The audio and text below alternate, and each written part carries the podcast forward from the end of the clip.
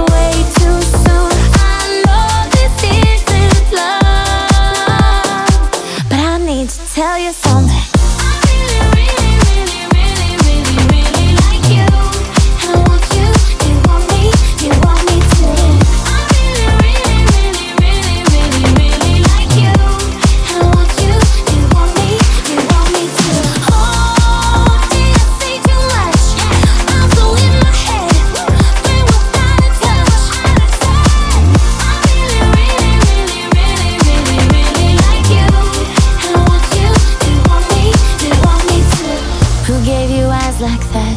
Said you could keep them. I don't know how to act or if I should be leaving.